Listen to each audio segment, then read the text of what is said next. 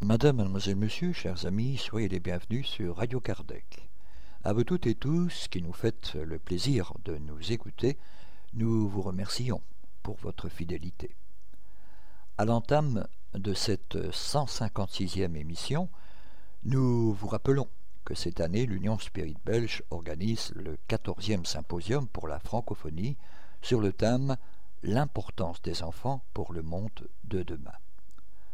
Celui-ci aura lieu le samedi 25 mai 2013 de 9h à 18h et le dimanche 26 mai 2013 de 9h à 12h30 au château de Wégimont, 76 chaussée de Wégimont à 4630 Soumagne, à 20 km de Liège.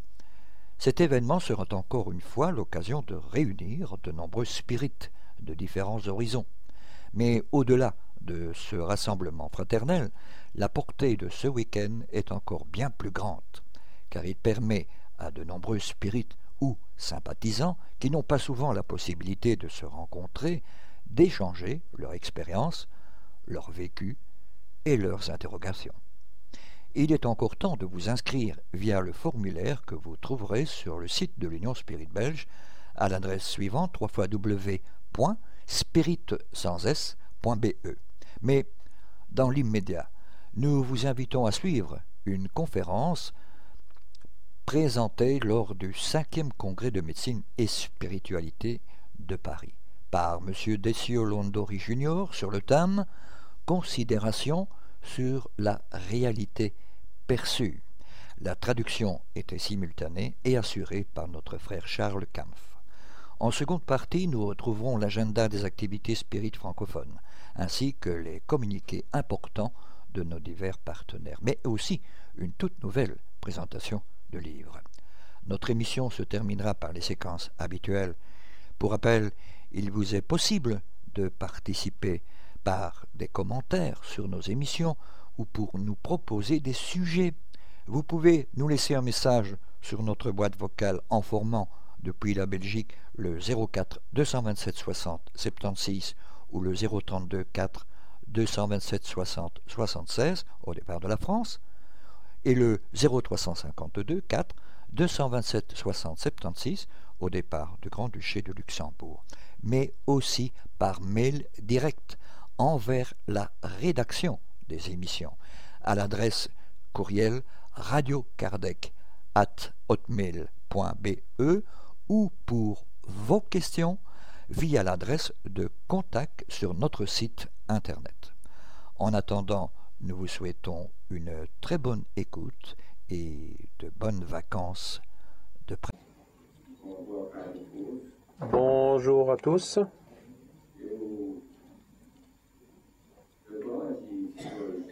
Je donne des cours de physiologie à l'université depuis 26 ou 27 ans. Et je vois le choix de certaines spécialités dans la science comme la métaphore suivante.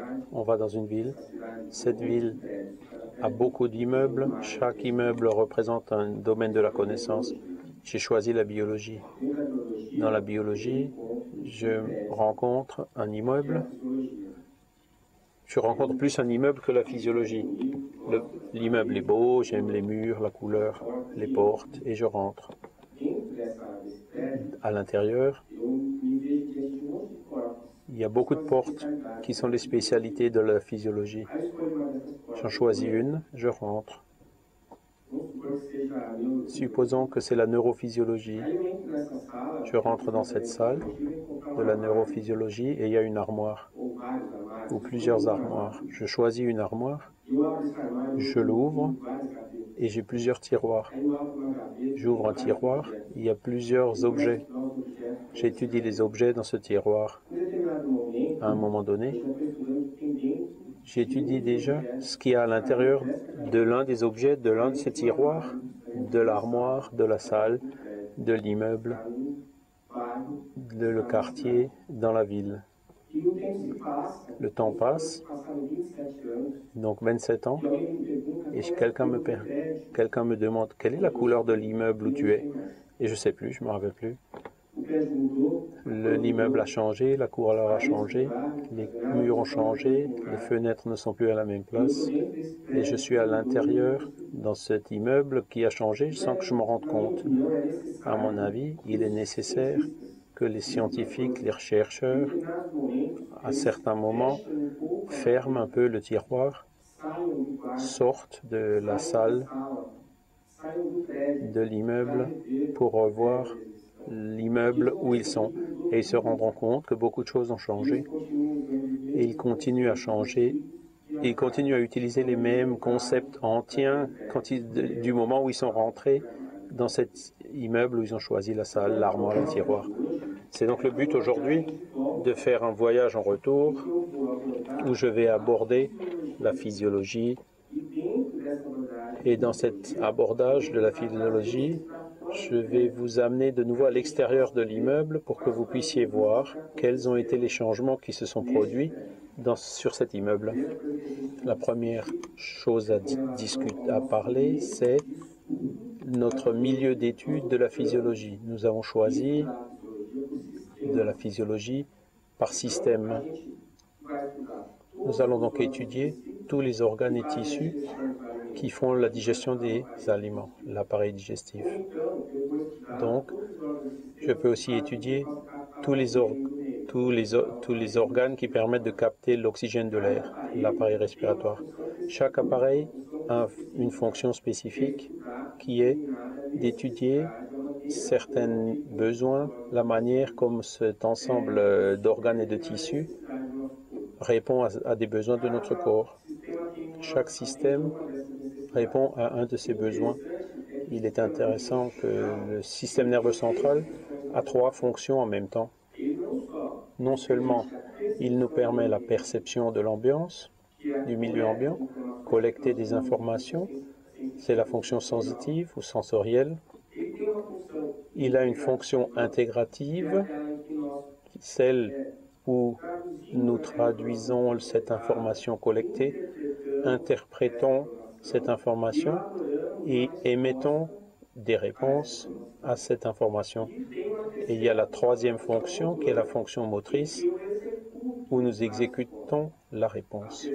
Malgré le mot moteur qui indique un mouvement, contraction des muscles, le squelette qui nous permettent de bouger, la réponse motrice du système nerveux est aussi liée à des réponses endocriniennes libération de, avec la libération de substances chimiques.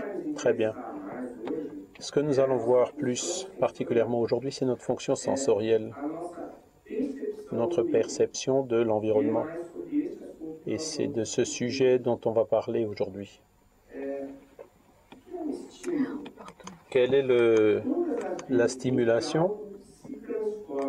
Chaque fois que quelque chose se modifie dans l'environnement autour de nous, ça se traduit par des stimuli, un stimuli. Si nous sommes constamment dans la même température ambiante, nous ne, sentirons ni chaud ni froid. Nous sentirons le froid si nous perdons de la chaleur vers le milieu et nous sentons de la chaleur si nous, si nous recevons de la chaleur du milieu. C'est typique quand on est dans un milieu chaud, au Brésil souvent dans la plage, à la piscine, notre corps est chaud et on rentre dans l'eau de la piscine ou dans la mer. L'eau sera toujours plus froide parce que notre corps sera plus chaud que l'eau. Celui qui est déjà dans l'eau, tu peux rentrer dans l'eau, elle est bonne. Et on dira, c'est pas vrai, elle est froide. Elle est chaude ou elle est froide, l'eau? Ça dépend. Ça dépend de quelle base vous êtes parti. Donc s'il y a eu un changement, ce changement de milieu génère le, stimuli. Et c'est ce stimuli qui sera ou non perçu par notre corps, par notre système nerveux central. Cette perception, elle, a lieu par des structures euh, physiologiques qui ont été développées pour cela. Ces structures que nous appelons réceptrices. L'important, c'est que ces récepteurs, qui le plus souvent sont des neurones modifiés, ils se sont développés pour percevoir un type spécifique de stimuli, c'est-à-dire certains récepteurs perçoivent la lumière, d'autres perçoivent des sons, d'autres perçoivent des substances chimiques dans l'air, l'odorat ou ce que nous mangeons, ce que nos aliments, la saveur, capacité de sentir les saveurs. Chacune de ces structures s'est développée pour percevoir des stimuli, des stimuli spécifiques. Et cette perception se produit par un mécanisme, une fonction logarithmique. C'est la loi de Weber-Fechner. L'avantage, quel est l'avantage de passer par une fonction logarithmique? L'avantage, c'est que cela me donne un spectre de perception élargi. L'exemple que je donne, c'est d'une balance. Si j'ai une balance qui mesure des grammes, des kilos ou des tonnes, pour mesurer ça, il faut trois types de balances différentes. Si la fonction est arithmétique, elle est linéaire, j'ai une perception limitée. Si ma perception est logarithmique, c'est ce qui se passe avec notre récepteur, j'amplifie le spectre de perception. J'arrive à percevoir une plus grande possibilité, une plus grande variété de stimuli. Et c'est une perception, pour cette même raison, qui est analogue, que nous percevons comme, par exemple, le compteur de vitesse de notre voiture, s'il est analogique, il y, a, il y a une aiguille qui se déplace lentement sur la graduation de la vitesse. À certains moments, il est ni sur 10 ni sur 15. Il est entre les deux, entre le 10 et le 15. À l'inverse, les compteurs digitaux sautent du 10 au 11, du 11 au 12, du 12 au 13. Ils ne passent pas au milieu des deux. Cette perception, cette capacité que nous avons de, percevoir est intentionnellement logarithmique. Donc, nous ne percevrons un stimuli que si nous sommes appareillés par une structure cellulaire réceptrice et ce stimuli doit être à l'intérieur du spectre du récepteur. Ce récepteur a une capacité d'adaptation. Cette capacité d'adaptation, c'est quand le stimuli est constant. Et à partir de là, constant, ce n'est plus un stimuli et le récepteur arrête de répondre à cette sollicitation. Dans notre physiologie, nos yeux ont des mouvements imperceptibles, les mouvements stochastiques. Que font ces mouvements? Notre rétine, même lorsqu'on regarde quelque chose, un objet fixe, il fait que notre rétine se bouge pour que nos récepteurs de la rétine ne s'habituent pas avec cet état de lumière, parce que si cela se produirait, nous ne verrions plus ce que nous sommes en train de voir, parce que ça, disparaîtrait, le stimulus disparaîtrait. Les crapauds n'ont pas ce genre de mouvement, c'est pour ça qu'ils restent au bord de la rivière, arrêtés, et ils ne regardent rien parce qu'ils ne voient plus rien. Mais quand il y a une mouche qui passe, ils ne voient que la mouche, qui est la seule qui bouge. Et c'est là qu'il a donc une plus grande précision pour l'attraper. Cela montre le fonctionnement du récepteur, une fonction analogique. Ce qui est intéressant, c'est de voir la chose suivante nous percevons le monde autour de nous par ces récepteurs. Et nous sommes limités, comme je l'ai déjà dit, à des perceptions seulement dans le domaine de ces récepteurs qu'ils peuvent capter. Donc il y a la vision, l'audition, gustatif, olfactif, et le tact, le toucher, c'est quelque chose qui va bien au-delà de ça. Le tact représente la perception et notre perception somesthésique qui n'est autre que notre capacité de percevoir notre corps Même les yeux fermés, je sais dans quelle position je suis. De mon corps, il y a, il y a plusieurs, mon corps, il y a plusieurs récepteurs qui me disent où il est. Et la perception somesthésique qui donne la capacité de voir ce qui agit sur notre corps, donc le toucher et puis une série d'autres capacités de perception. Ce sont les cinq sens classiques. Et ici, nous voyons quelques récepteurs qui remplissent cette fonction. Donc, de ce côté, nous avons les cônes et les bâtonnets à gauche, qui sont des récepteurs que nous avons dans notre rétine et qui contiennent des substances chimiques photosensibles. Donc à partir du moment où la lumière agit sur ces substances chimiques, elles se transforment chimiquement et finissent par produire ce que nous appelons un potentiel d'action, qui est une petite onde électrochimique, comme si c'était un petit choc électrochimique de 40 millivolts très faibles, mais qui altèrent le comportement et les caractéristiques du neurone qui va transmettre le message.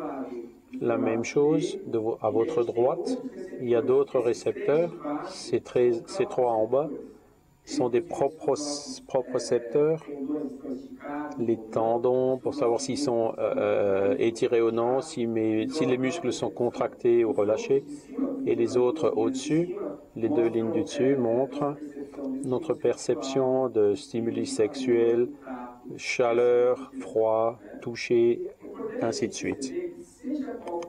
Il est important de percevoir, quel que soit le récepteur, il ne sera stimulé que s'il existe une stimulation spécifique pour lui. C'est le premier point. Le deuxième point, c'est que une fois stimulés, ils vont produire ces petits chocs, ces ondes électrochimiques que nous appelons le potentiel d'action, qui est une inversion de la polarité électrique de la membrane du neurone, c'est-à-dire nos neurones, si vous mettez un potentiomètre, il va vous dire que cette cellule a un potentiel électrique d'environ moins 80, moins 90 millivolts négatifs. C'est ainsi qu'elle est en repos. Quand elle est stimulée ou quand le récepteur reçoit un stimuli, elle s'altère par cette stimulation. il provoque le potentiel d'action qui est l'onde l'onde électrochimique fixe avec toujours la même amplitude. Cela se produira dans tous les récepteurs. C'est intéressant parce que quand vous recevez de la lumière dans votre rétine, votre rétine est stimulée par cette lumière. Elle stimule les récepteurs qui sont les cônes et les bâtonnets qui vont générer une série de ces petits potentiels électriques qui fonctionne comme un système binaire parce qu'il n'y a que deux possibilités. Ou, elle est ou la cellule est polarisée, négative, ou elle est dépolarisée. C'est oui ou non. Cela caractérise un système binaire qui par ailleurs est un très bon système pour la transmission de données, qui est beaucoup plus rapide à transmettre les données qu'un système analogique il est intéressant que ces potentiels varient dans leur fréquence. Quand le stimuli est plus, grand, la fréquence est plus grande, et quand le stimuli est plus faible, la fréquence des stimuli est plus faible. Mais tous ces potentiels d'action sont égaux. Ils ne représentent rien d'autre que la dépolarisation de la membrane cellulaire. Si c'est dans la rétine, ou dans le tympan ou dans le, dans le récepteur euh, du toucher, peu importe, les stimuli généreront des potentiels d'action qui seront amenés à notre système nerveux central sous la forme de ces potentiels d'action.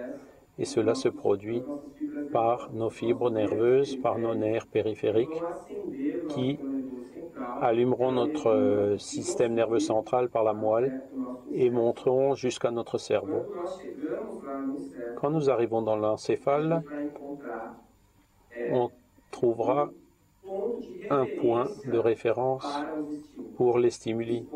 Ce point de référence, c'est le thalamus, qui est une partie du diencéphale. Le thalamus a plusieurs noyaux, les, les noyaux thalamiques. Chaque noyau thalamique signifie une prise auquel le nerf se connecte. Et ce moment, c'est celui où notre système nerveux commence à faire ce qu'on appelle une discrimination. Rappelez-vous que chaque stimulation a généré une série de potentiels d'action qui sont absolument égaux. Et quand ils arrivent dans le système nerveux central, d'abord, il faut les, les séparer, discriminer, pour leur donner un sens. Et c'est le thalamus qui réalise cette fonction initiale et qui vont dire au thalamus qu'est-ce que ça veut dire? C'est comme dans cette salle, par exemple, il y a plusieurs portes et je sais que vers quelle pièce ces, portes se communiquent. Si je vois quelqu'un qui rentre par la porte du fond, je sais qu'elle vient du couloir. Mais si elle rentre par une porte du côté, je sais qu'elle vient pas du couloir, elle vient d'une autre salle qui est ici à côté. Donc le thalamus fait cela. Les prises qu'il a, en vérité, sont des points de connexion qui lui disent, en distribution spatiale, d'où ces potentiels d'action proviennent. S'ils proviennent de la rétine, le thalamus prendra ces potentiels d'action et les redistribuera vers une zone corticale spécifique et dans le cortex occipital dans ce cas-là. Chaque perception que nous avons a un cortex spécifique, une zone corticale qui va faire une discrimination affinée de la stimulation. Et c'est dans ce cortex qu'on va commencer à interpréter pour cet ensemble de petits chocs de potentiel d'action. La première partie a été réalisée dans le thalamus et puis maintenant c'est dans le cortex. Le cortex va discriminer, localiser d'où vient cela je suis capable de dire que quelqu'un a mis une aiguille dans le premier doigt de mon pied droit, dans le premier doigt. C'est une discrimination au niveau du local et il va l'interpréter, ce signal, par six couches de neurones. C'est là où ça devient intéressant parce que j'ai réussi à capter le stimuli par un système analogique je l'ai transmis cette information dans par un système digital. J'ai fait la discrimination initiale à partir du thalamus vers le cortex aussi de façon digitale et binaire. Mais maintenant, j'arrive dans le cortex où je dois faire l'interprétation de ces signaux. Et il n'y a aucune théorie pour l'instant qui arrive à expliquer comment notre cerveau arrive à traduire ces petits chocs ces potentiels d'action qui ne sont différents en rien, quel que soit le récepteur qui les a générés. Comment notre cortex arrive-t-il à donner un sens et interpréter ces stimuli La seule théorie qui existe est la théorie quantique. Nous aurions donc dans ces six couches de neurones la génération d'une fonction d'onde qui fournirait un menu pour que la conscience, qui est l'observateur dans le cas, échéant, choisisse et détermine un, un effondrement quantique. C'est pour cela qu'une personne regarde du jaune et trouve ça beau, et l'autre regarde le même jaune et trouvera ça horrible. C'est pour ça que nous avons des différences, souvent des préférences dans les stimuli que nous recevons. Par exemple, dans la cuisine, il y a une grande influence de la culture, la manière dont vous avez appris à interpréter ces stimuli. ça s'appelle, c'est ce qu'on appelle l'induction. Si j'habite dans une culture, par exemple au Brésil, chacun met du riz et des haricots sur la table, l'aliment de base. Quelqu'un regarde. Qu'est-ce que c'est que ça, maman? Ah, mais ça c'est des haricots, c'est très bon. Mais ça va vous plaire. Même s'il n'aime pas la première fois, il va en manger tous les jours et à un moment donné, il va trouver ça agréable. Si on est dans une culture euh, où on dit ah les caricots c'est pas bon, même s'il y goûtera plus tard, il aura une prédisposition d'interpréter comme ça comme étant quelque chose de négatif. Nous parlons donc ici déjà de physique quantique. C'est pas la mécanique quantique parce que c'est l'observateur qui va faire un choix et va réaliser l'ébranlement quantique de la perception. Et c'est là que se trouvent les difficultés de, de la question, une différence analogique, transmission digitale et quantique au niveau de l'interprétation. Le problème, c'est quand ma perception à partir de cette fonction quantique, où se trouve la réalité? Quelle est la réalité? Il, y a donc des zones primaires dans notre cortex, une zone primaire pour la vision, pour l'audition, pour le positionnement olfactif, gustatif. Et demain, on parlera de médiumnité, je reviendrai sur ce sujet. Mais après, il y a l'interprétation quantique. Et les questions qui se posent sont que voyons-nous? Que touchons-nous? Par exemple, vous me voyez. Vous me voyez tous? Non, vous ne me voyez pas. Et je vais vous dire pourquoi. Parce que je n'aimais pas de la lumière. Vous ne voyez que la lumière. Si on éteint la lumière, vous ne me verrez plus. C'est d'ailleurs les petits enfants qui, vous faites, euh, vous jouez à ça avec les enfants, vous mettez quelque chose devant les yeux, où est papa? Et vous enlevez l'objet qui est devant. Ah, ben le, père euh, revient. Et, si, et l'enfant, il pense que c'est de la magique. Et l'enfant s'y habitue et puis il trouve, au bout d'un certain temps, il trouve plus ça drôle. Et en fait, ce que vous voyez, c'est vous voyez la lumière qui est réfléchie sur mon corps et qui vient et imprègne votre rétine avec les altérations des substances chimiques des récepteurs qui provoquent une série de potentiels d'action qui vont par le nerf optique jusqu'au thalamus, qui émet une information qui va jusqu'au cortex encéphalique dans la région occipitale, qui fait une préinterprétation et qui utilise la mémoire que vous avez déjà de cette expérience pour faire une interprétation de l'image que vous, que vous recevez. Donc, Desio, que le docteur Indenia voit ici, c'est pas le même que celui que vous voyez. Chacun va voir d'une manière différente. Il y a la même chose au niveau des couleurs. Si je vous montre du bleu, tout le monde va dire que c'est bleu, plus ou moins. Non bleu.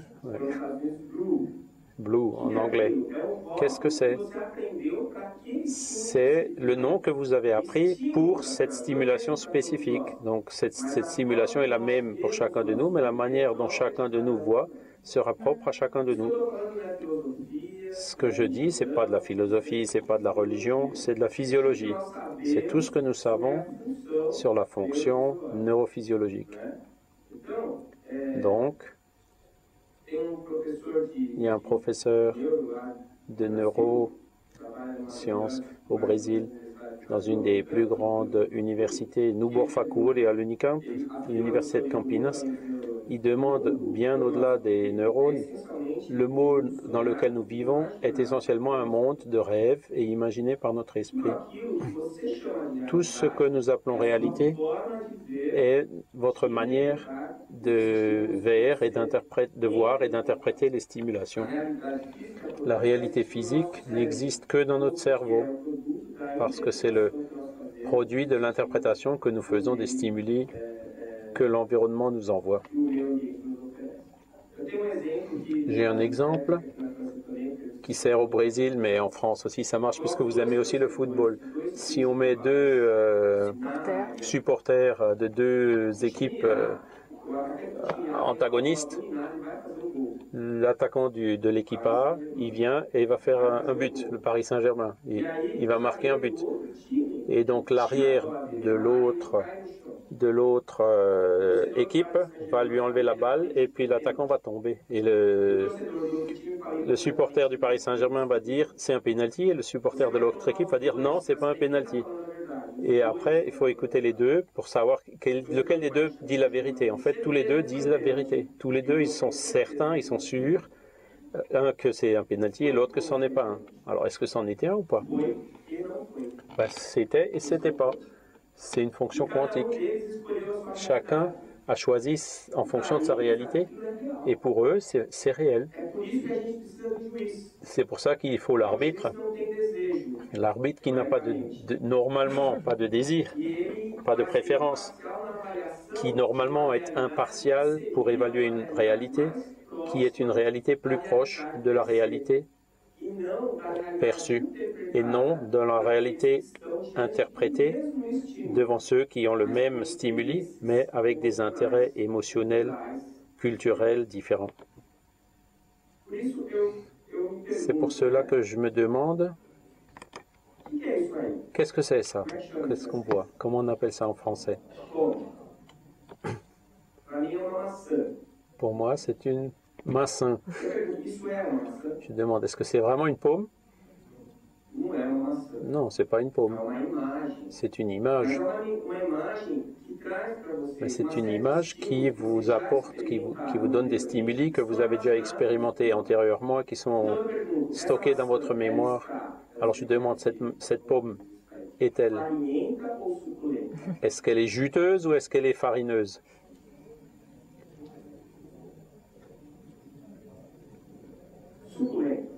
Juteuse. Pourquoi vous, pensez ça? C'est la couleur, elle est humide, on a l'impression qu'elle est fraîche. Ben, je vous demande de mordre, euh, de croquer la paume, s'il vous plaît. Vous avez de la salive, l'eau à la bouche. Et vous, sentez, vous avez la sensation de la saveur de la paume. Est-ce que c'est pas très clair pour chacun de vous? Il y a des, des études de neuroimages qui ont montré que manger une paume ou penser manger une paume neurophysiologiquement, c'est quasi identique.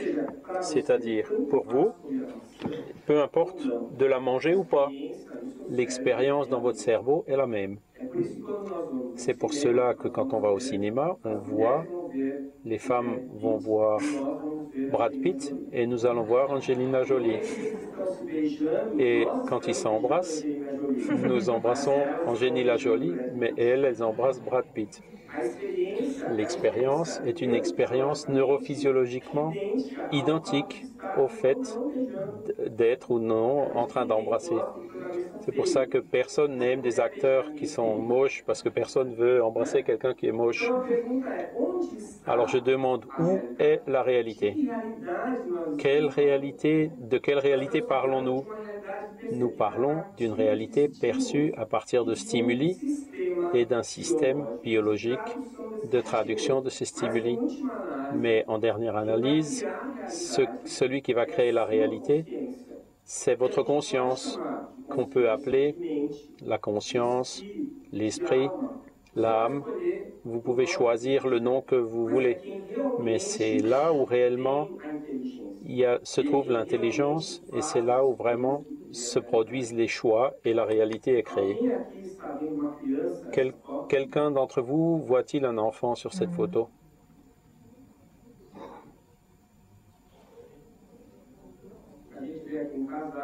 On voit un couple, un arbre, un horizon.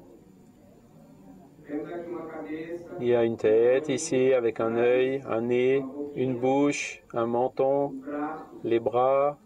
Les... C'est un bébé, n'est-ce pas? Les pieds. Qui c'est qui n'a pas encore vu le bébé? Levez la main. Vous l'avez tous déjà vu? Qui c'est qui l'a vu tout de suite le bébé? Levez la main.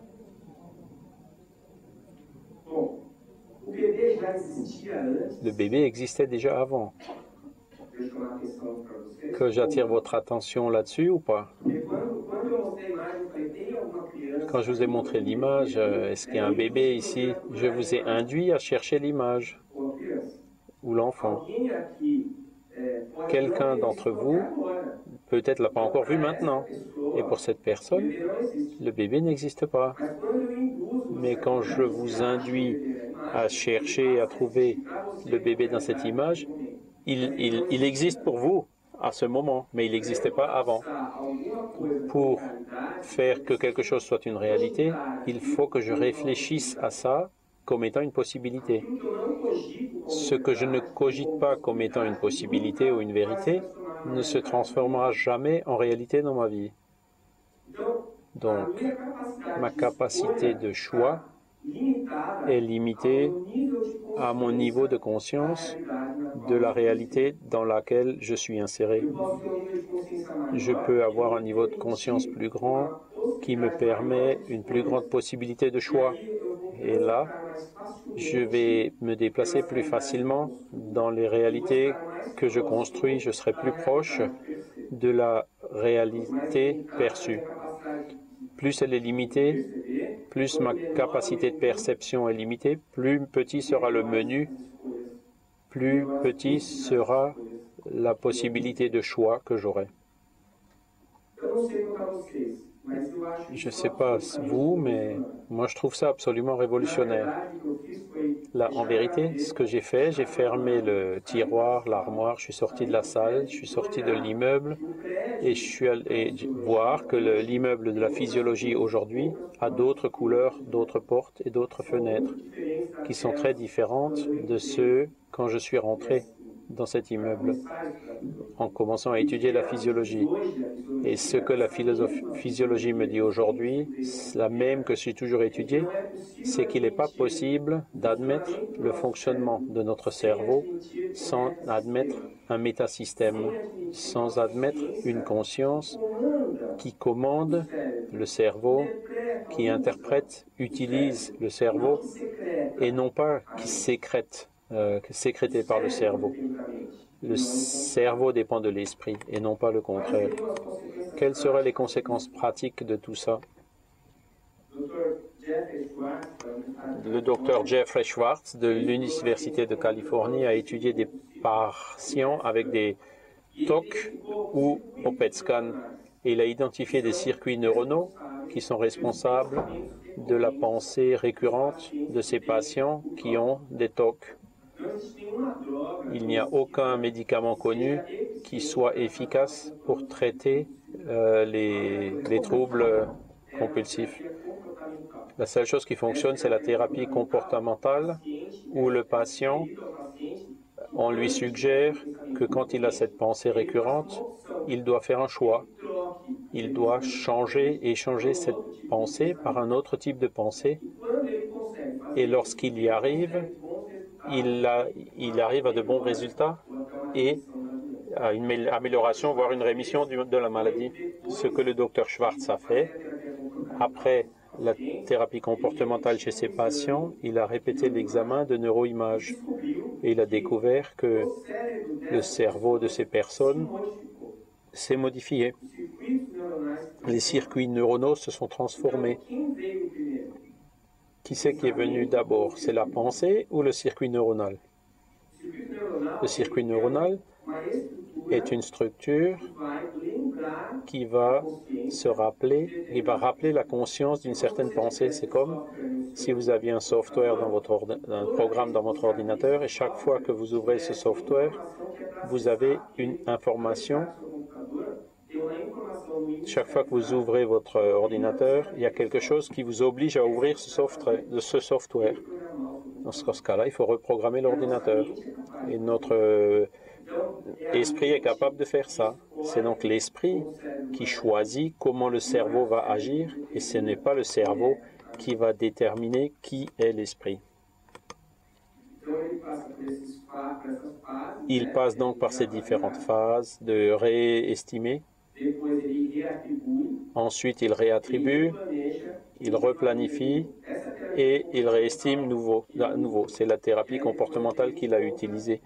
Et ce qu'il a trouvé après, en faisant une cartographie de 18 patients avec des TOC, c'est qu'après le traitement, il y a 12 patients qui ont une grande amélioration sans utilisation de médicaments. Il y a eu une, une diminution importante du circuit de préoccupation. Et avec le temps, donc ce circuit actif se défait, il y a de nouveaux circuits qui se font. C'est donc ce qu'on appelle la neuroplasticité en physiologie. C'est la même histoire. J'offre une nouvelle possibilité à mon patient et je lui demande d'y accéder. Je fais la suggestion. Et s'il choisit ça comme une réalité pour lui, il réagit un ébranlement quantique qui change son cerveau, qui change la manière dont il voit les choses. Donc le docteur Schwartz dit il est temps pour la science d'être confrontée aux conséquences sérieuses découlant du fait que si l'activité mentale est conduite par la volonté, la fonction cérébrale peut être modifiée de façon claire et systématique. C'est ce que nous disions pendant le repas à midi sur la physique quantique et la, biologie, même s'il y a encore des interprétations techniques de la physique et des mathématiques pour apporter, utiliser de façon plus précisément la mécanique quantique dans la médecine. Les concepts de la mécanique quantique traduisent nos fonctions cérébrales et dans notre pratique clinique sur nos patients, on voit vraiment que c'est comme ça que ça marche. Maintenant, comment mathématiquement on doit traduire ça? Ben Ça, c'est aux physiciens et aux mathématiciens de le faire, et non pas la nôtre. Le changement dans l'interprétation des stimuli modifie la réalité perçue et peut modifier les fonctions les structures et les fonctions organiques. C'est ce qu'on appelle une fonction quantique. J'ai j'ai apporté des références pour ceux qui veulent étudier le sujet, c'est pas nouveau. En particulier Mario Beauregard dans son livre fantastique de l'être spirituel que je dont je vous reconnais, recommande fortement la lecture. Et il y a plusieurs autres auteurs qui ont étudié ce sujet de façon importante et profonde. À mon avis, une évidence claire montrant que c'est l'esprit qui crée la réalité est l'effet placebo, qui est tellement connu que la médecine, il est, il est venu en même temps que la médecine, il est utilisé d'une façon on en parle en médecine comme quelque chose. Non, c'est du placebo. C'est une chose euh, effrayante qu'on a en médecine. C'est le placebo. Je donne de l'eau avec du sucre à mon patient, mais je lui dis que c'est un médicament puissant et guéri. Non seulement des symptômes, ça, ça change la structure physiologique, sa structure physiologique. Et il guérit uniquement avec de l'eau sucrée, simplement parce qu'il croyait que c'était un médicament qui allait l'aider. Il y a des groupes d'études de chirurgie placebo où les patients, on leur disait qu'ils seraient opérés, par exemple de la maladie de Parkinson, et les chercheurs ont pris un groupe Parkinson réparti en deux groupes et de façon aléatoire, en double aveugle. Ils étaient tous anesthésiés et après ils étaient encore une fois tirés au sort. Si le patient entrait dans le groupe d'études, on faisait une, une chirurgie pour mettre des cellules souches pour corriger le Parkinson. Et s'il était dans le groupe de contrôle, on ne faisait pas l'opération, on faisait juste une incision et une chirurgie placebo fausse. Les résultats de cette recherche, on en va en parler plus tard. Qu'est-ce qui s'est passé? 100% des patients ont arrêté de trembler. De 100% des patients qui ont arrêté de trembler, ils ont tous ont cru qu'ils ont reçu des cellules souches, même si 74% des patients étant dans le groupe de contrôle et n'ont pas reçu les cellules souches. Ce qui a fait que les patients ont amélioré, ce n'était pas les cellules souches, mais c'est le fait d'avoir cru qu'il a reçu des cellules souches. Et le groupe qui faisait partie du placebo, quand on leur a dit qu'en réalité ils n'ont pas reçu ces cellules, ils ont de nouveau recommencé leur tremblement. Donc, comme médecin, je me demande parfois, le médicament que je donne à mes patients, les chirurgies, les opérations que je fais à mes patients, est-ce que c'est elles qui vont faire que le patient s'améliore ou est-ce que c'est la confiance que mon patient a en moi qui fait qu'il qu'il guérisse? Quand je prescris un médicament, qui soit homéopathique, allopathique ou n'importe quoi que je prescrive, ça ne marchera que s'il croit que je suis bon et que je fais et que ce que je fais va lui apporter un bénéfice. en médecine, le traitement commence quand, quand on dit bonjour à nos patients et s'arrête quand je dis au revoir parce que c'est dans cet espace de temps que j'ai pu ou non créer une empathie, un lien, où ma suggestion de guérison soit puissante pour lui. Et si elle l'est, il va, il va s'améliorer. Et si elle n'y est pas, il ne va pas s'améliorer, à moins qu'il trouve ailleurs un motif suffisant de stimulation pour vraiment croire qu'il va guérir. C'est un peu compliqué de, de, parler de ça dans le milieu médical parce que ce que je dis, on dirait que ce que je dis, que tout ce qu'on a appris toute la vie dans la médecine n'a aucune valeur. C'est pas ça que je dis. Ce que je dis, c'est que tout ce que nous faisons en termes de technique dans la médecine ne sera pas efficace s'il n'y a pas le lien et si le patient ne croit pas que vraiment ce que, je vais faire, ça va fonctionner. De la même manière que le placebo, il y a l'effet nocebo. Quand je dis à mon patient que rien ne va, qu'il est condamné, alors il va s'empirer. Parce que, uniquement parce que je lui ai dit ça.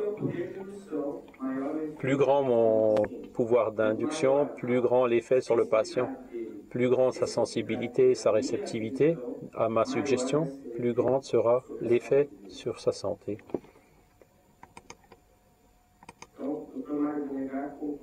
Mario Beauregard, docteur Mario Beauregard conclut que l'efficacité d'un médicament donné dépend spécifiquement de la croyance et de l'attente mentale du patient. J'ai déjà eu des patients qui, ont, qui m'ont dit comme ça, docteur, je suis sûr que je vais guérir après cette opération. Et, des fois, je me disais en moi-même, le pauvre. Mais je lui disais pas parce que il n'y avait aucune perspective euh, que ça allait mieux. Et donc ces patients-là, souvent, sont sortis, euh, c'était exceptionnellement réussi. Il y a d'autres patients qui disent, non, docteur, je pense, je sais pas si ça va marcher et tout. Et puis quand je lui dis, si, si, ça va bien se passer, etc. Et finalement, le patient qui ne croyait pas au début, ben, il s'améliore pas. C'est pas nous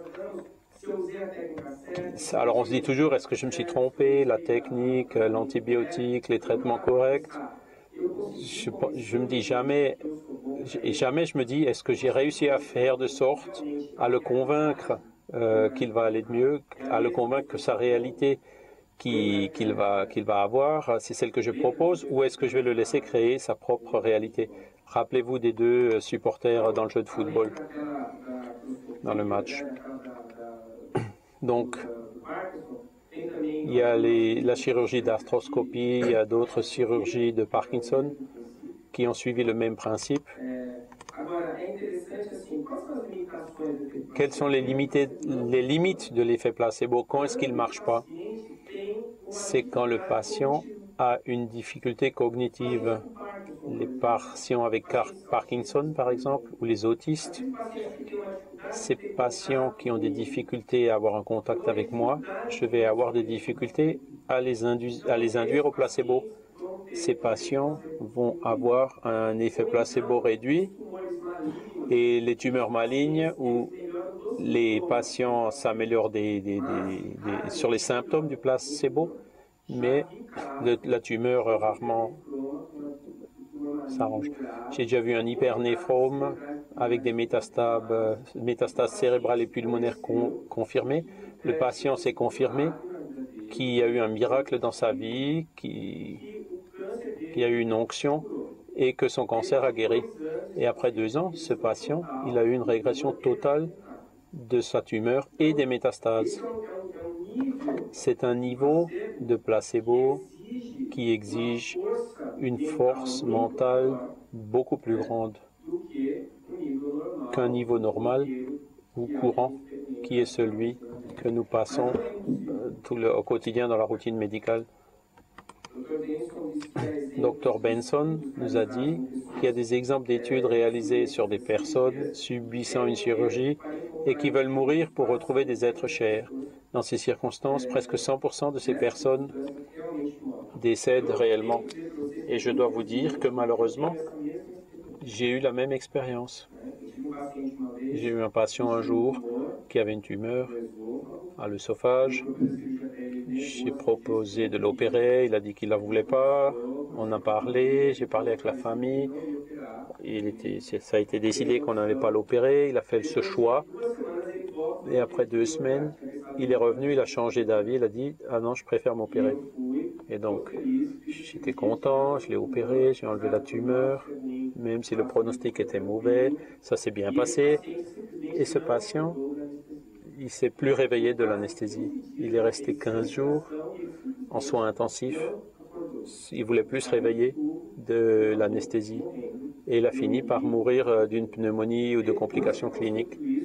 Après que tout ça se soit passé, sa femme m'a dit, qu'il a dit qu'il avait choisi la, chirurgie parce qu'il voulait mourir. Il préférait mourir tout de suite et qu'il n'allait pas se réveiller de la chirurgie. Quand je vais me désincarner, je vais, avoir je vais parler sérieusement avec lui parce que j'aurais voulu participer à cette décision. Donc voilà mes conclusions. La force la plus puissante qu'un médecin puisse développer auprès de son patient est sa confiance. La confiance augmente son pouvoir de conviction et de suggestion, modifiant la réalité perçue par le patient. Ainsi, la pratique qui conduit à une médecine plus efficace est la relation entre le patient et le médecin. Je vous ai apporté une poésie de Alberto Cairo une personnalité de Fernando Pessoa que Dr Irvenia nous a cédé gentiment et qui montre exactement, comme la doctorine Irvenia a dit, les, les poètes disent ce que les scientifiques veulent savoir. Et donc il dit exactement ce que nous vous avons apporté en termes scientifiques. Je suis un grand gardien de troupeaux. Les troupeaux sont mes pensées et mes pensées sont toutes mes émotions. Je pense avec les yeux et avec les oreilles et avec les mains et les pieds et avec le nez et la bouche. Penser à une fleur, c'est la voir, c'est la sentir. Et manger un fruit, c'est savoir le reconnaître.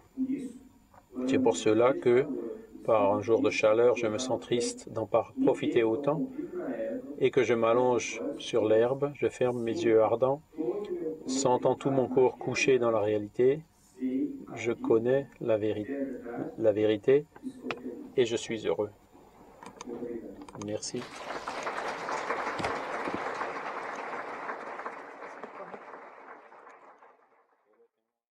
Merci messieurs. Chers amis, restez à l'écoute. Nous reprendrons la suite de cette émission juste après cette première pause musicale.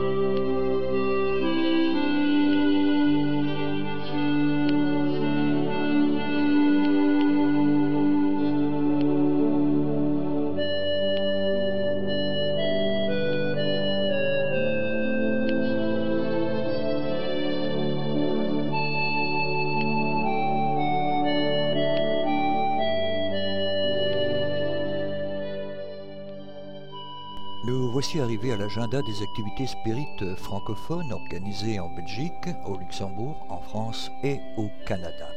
En Belgique, les centres spirites CESAC et NICAFLA vous invitent aux conférences suivantes. le mardi 28 mai 2013 à 19h30, conférence de Iris et Claudio Sinotti sur le thème Le sermon de la montagne, un regard psychologique et spirituel. Celle-ci aura lieu au siège social du Centre d'études spirites Alain Kardec de Bruxelles, 134 rue Louis App à 1040 Bruxelles. Entrée libre et gratuite. Renseignements et inscriptions éventuelles via courriel à l'adresse suivante Bruxelles en un mot at gmail.com. Le samedi 8 juin 2013, nos frères et sœurs du noyau d'études spirites Camille Flammarion de Saint-Gilles à Bruxelles recevront le grand orateur brésilien, notre frère Divaldo Pereira Franco, pour une conférence qui aura lieu à l'adresse suivante, salle Rodel, rue du Danemark, 15-17 à 1060 Bruxelles.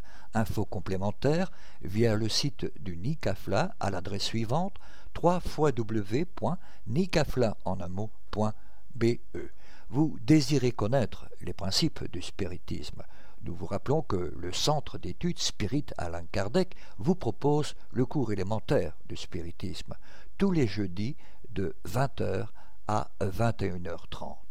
Ce cours élémentaire de spiritisme permet d'informer les personnes profanes sur les principes de base et les aspects historiques du spiritisme.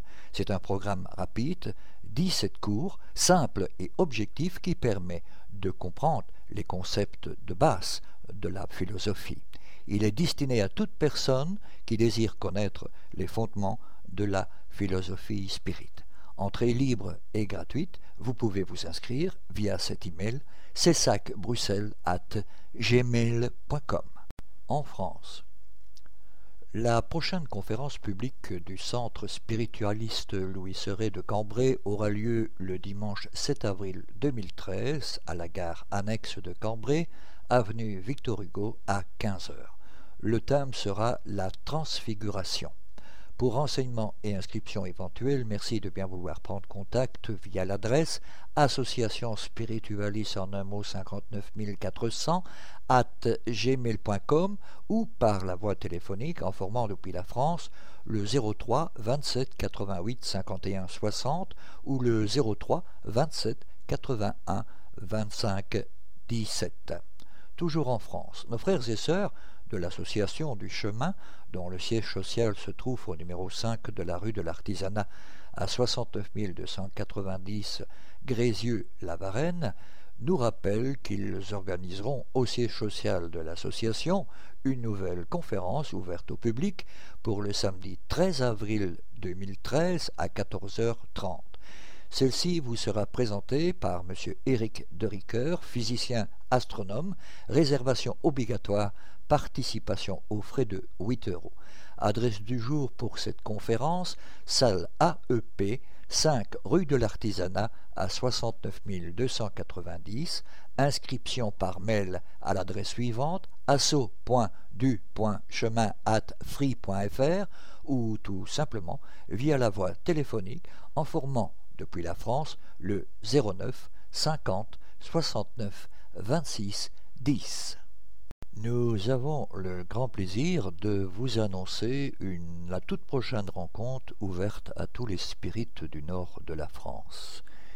Il s'agira d'un symposium spirit au stade couvert Arena de Liévin les samedis 22 juin et dimanche 23 juin 2013.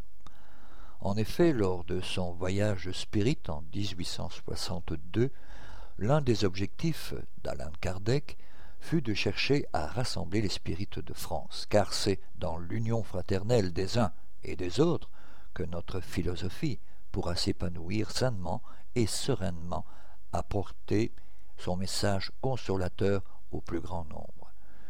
C'est dans cet esprit que le Conseil spirit français propose à tous les spirites de France, animés du sincère désir d'œuvrer pour le bien et pour la divulgation de la philosophie spirite, de se réunir dans la simplicité et la fraternité les samedis 22 et dimanche 23 juin 2013, afin de resserrer et de renouer nos liens et de vivre ensemble cet idéal de comportement fraternel et charitable contenu dans la codification d'Alain Kardec. Le moment est donc venu pour les spirites sincères de pouvoir s'asseoir à la même table, permettant que 150 ans après la parution du voyage spirit de 1862, que le codificateur se réjouisse de voir que son travail et ses paroles n'ont pas été vaines. Tous les spirites et sympathisants seront les bienvenus à ce rassemblement que nous voulons ouvert à l'avenir du spiritisme dans le nord du pays.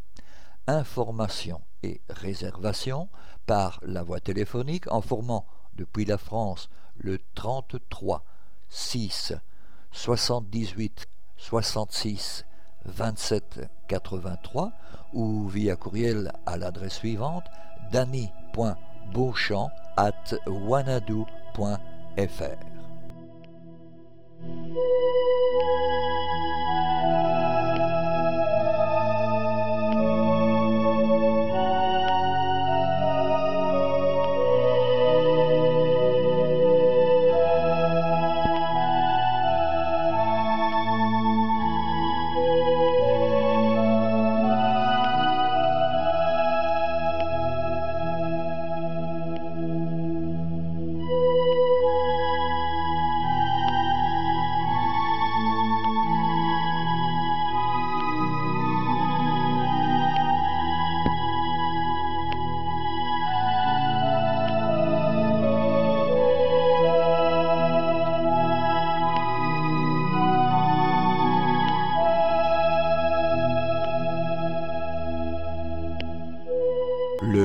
spirit francophone, formé par les membres du mouvement spirit de plusieurs pays francophones, incluant à ce jour la France, la Belgique, le Luxembourg et le Québec, s'est mobilisé pour la formation d'une équipe de travail visant à la composition, à l'édition et à la distribution de la revue Spirit en langue française. Le but de cette équipe est de diffuser plus largement la revue Spirit, de la rendre toujours plus attractive et intéressante, tant pour les spirites que pour les personnes s'intéressant au spiritisme selon l'orientation donnée par les esprits à son fondateur Alan Kardec. Vous pouvez vous abonner dès maintenant via l'adresse postale suivante, Monsieur Jean-Pierre Pipineau, 9 Chemin du Pinge, Le Passage, 47 520 France. La revue Spirit, un an, quatre numéros, 20 euros. Abonnement pour l'étranger, 29 euros, par chèque à l'ordre du mouvement spirit francophone. Ou pour la commander par courriel à l'adresse suivante jpp.lmsf.org. Au sujet de livres, et en particulièrement en France, toute commande de livres spirit peut également être effectuée auprès de notre frère Jean-Pierre Pipineau via l'adresse courriel jppno sfr.fr. Chers amis, merci de bien vouloir rester à l'écoute. Nous retrouverons la suite des communiqués de nos divers partenaires juste après cette dernière pause musicale. Nous voici arrivés à la séquence présentation de nouveaux livres. Aujourd'hui, nous avons choisi de vous présenter deux livres psychographiés par Francisco Candido Xavier. Le premier, Lettre de l'autre monde ou L'esprit du frère X. Un journaliste brésilien bien connu, du nom d'Umberto de Campos, au style bien particulier et aux idées percutantes, s'est communiqué par la médiumnité de Chico Xavier en écrivant quarante lettres qui constituent cet ouvrage. Son don littéraire, mis au service des leçons de l'Évangile, rend l'ouvrage étonnant et tout à fait spécial. Dans ses lettres, envoyées depuis l'au-delà à différents personnages de la Terre, qu'ils soient réels ou fictifs, il aborde de nombreux thèmes. On trouvera des commentaires pleins de bon sens sur la prière, sur les différents visages pris par la charité vraie, sur la manière de se préparer pour la mort. Par certaines révélations, il explique notamment la loi de causalité, en rapport avec une grande tragédie ayant eu lieu dans un cirque de Rio dans les années 60, ou encore la mission particulière et le bilan spirituel de Napoléon. Plusieurs lettres tournent autour de la médiumnité, des messages qui peuvent être obtenus et des attentes des groupes spirites.